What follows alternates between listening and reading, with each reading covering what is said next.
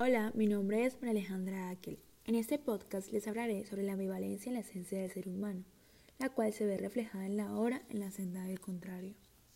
En este libro se narra la historia de Faruk, un hombre viejo que pasa sus días guiado por el camino, sobreviviendo con lo que éste le ofrezca de comer.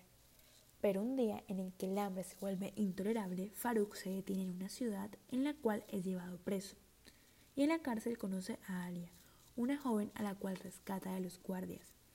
Los dos logran escapar, así que Alia en forma de agradecimiento lo lleva a la casa oculta, el lugar donde ella y su familia se escondían. Faruk es recibido con una cálida bienvenida. Le ofrecen un techo y alimento.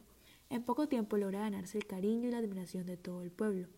Por lo tanto, ellos deciden rebelarse cuando los guardias intentan llevarse a Faruk.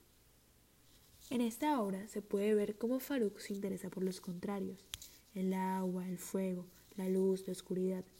Creía que todo tiene un contrario, incluso pensaba en cuál podría ser el de él, en que quizá su otro sea una persona en cualquier parte del mundo.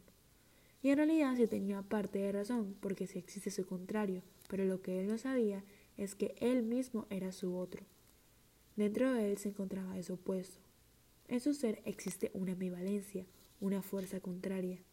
Esto lo podemos observar a lo largo de la historia, ya que Faruk, siendo un hombre callado, pacífico, en ciertos momentos una furia y una fuerza se apoderaba de su cuerpo, que incluso él no podía reconocer, porque era algo extraño y desconocido que estaba dentro de él, pero apenas se despertaba.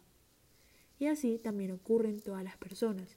En el ser de cada uno existe una ambivalencia, se podría decir que el bien y el mal las cuales son dos partes opuestas que están siempre en constante lucha para ver cuál triunfará. Siempre vivirán estos dos opuestos en la esencia de cada ser humano, pero en ciertos momentos uno será más fuerte que el otro. El bien podrá domar al mal, pero en otras ocasiones el mal saldrá a flote y tratará de acabar con el bien.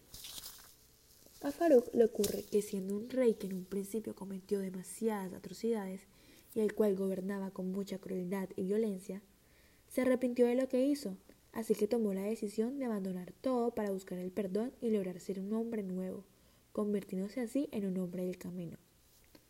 Según mi parecer, la ambivalencia se encuentra en cada mujer y hombre. Puede que algunos se sientan más identificados con alguna de esas dos partes contrarias, por lo que intentarán el mayor tiempo posible reflejarla en sus acciones, pero en cualquier momento el opuesto saldrá a la luz y se dará a conocer, aunque tal vez con un menor impacto que el otro. Muchas gracias por su atención, espero que la hayan disfrutado, que tengan un buen día.